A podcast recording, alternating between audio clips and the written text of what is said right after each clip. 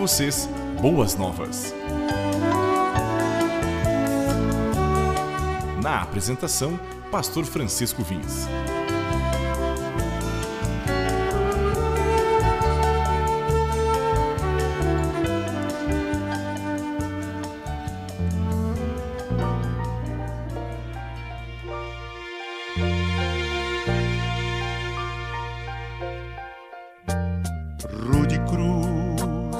Se erigiu, belo dia fugiu, como emblema de vergonha e dor. Mas eu amo essa cruz, nela Jesus deu a vida por mim,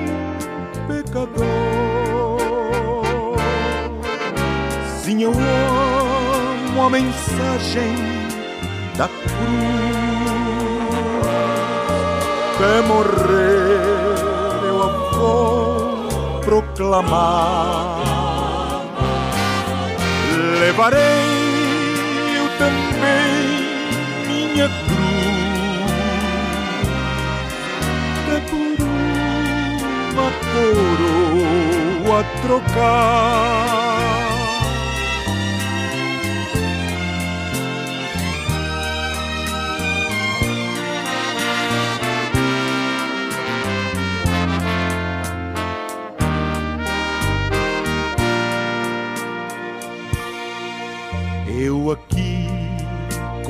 Jesus, a vergonha da cruz, quero sempre levar e sofrer. Cristo vem me buscar e com ele no lar uma parte na glória hei de ter. A mensagem da cruz. Até morrer eu a vou proclamar. Levarei eu também minha cruz.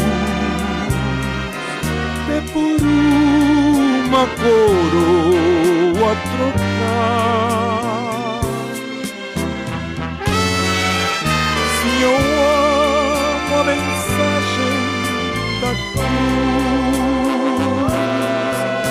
Morrer eu a vou proclamar. Levarei também minha cruz. É por uma coroa trocar.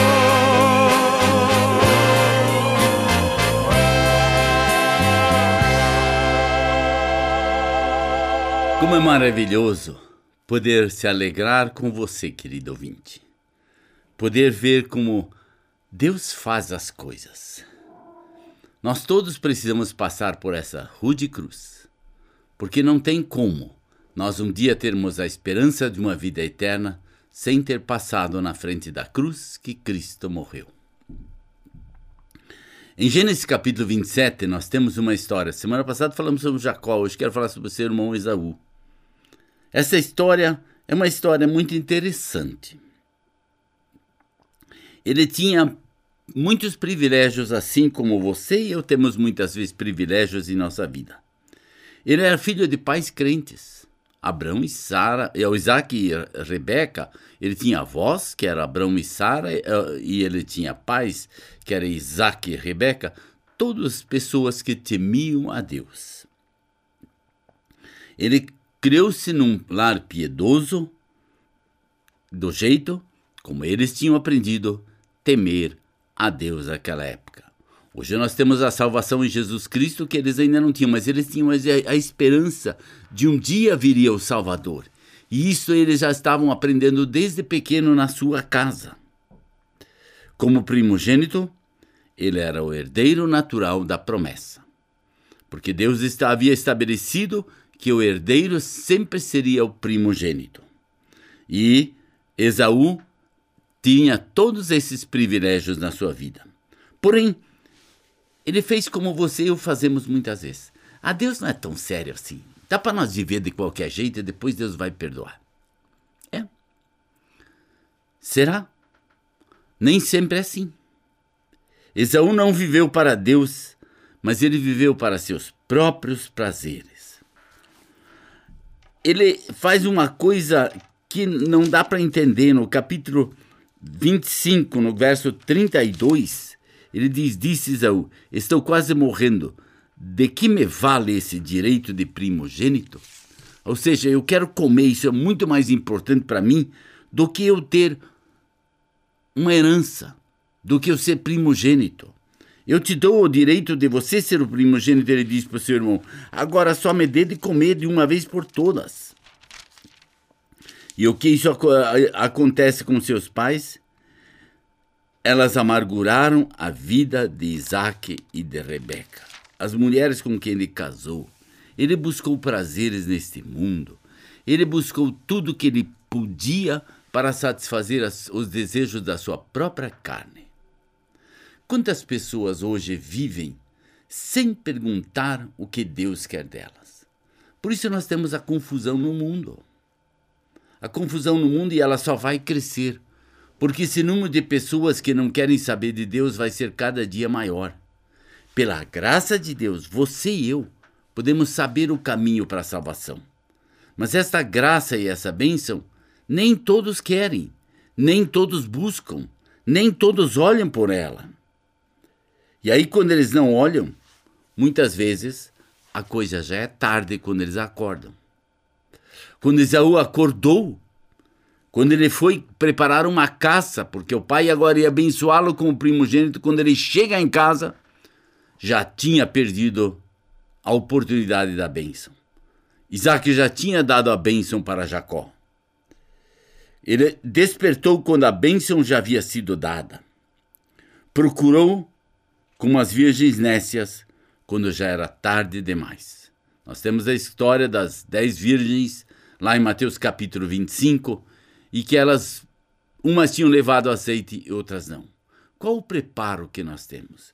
Qual o desejo de vivermos buscando a Deus e querendo viver no caminho com Deus?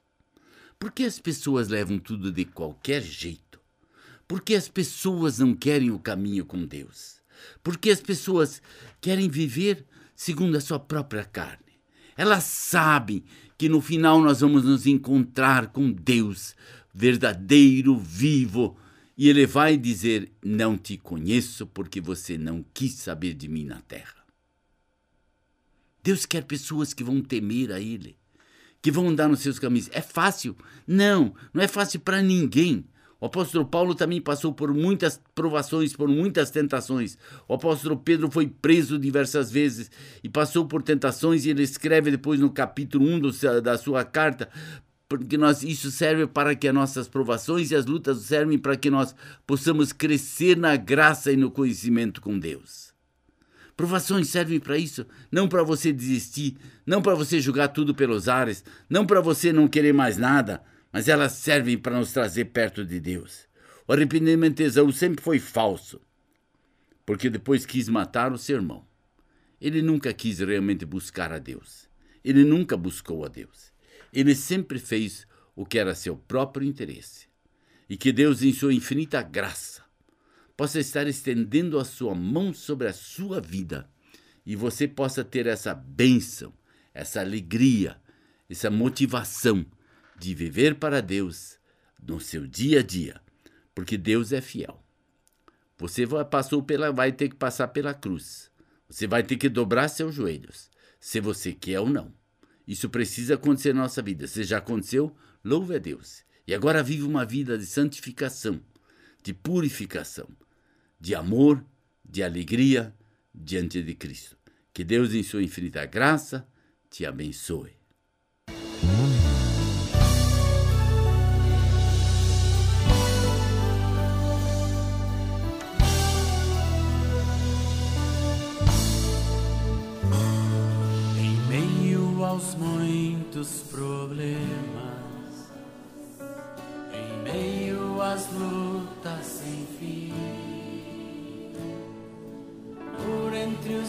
muitos dilemas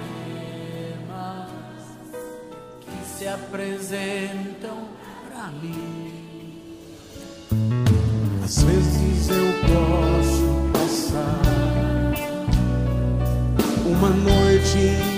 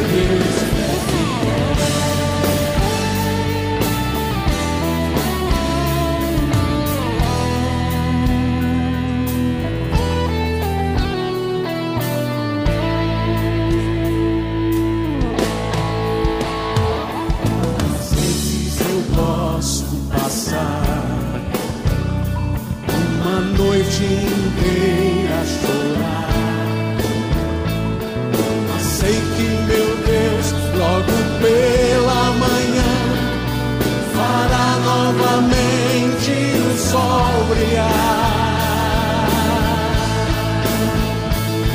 Cheirar de alegria os teus lábios e o meu coração de louvor.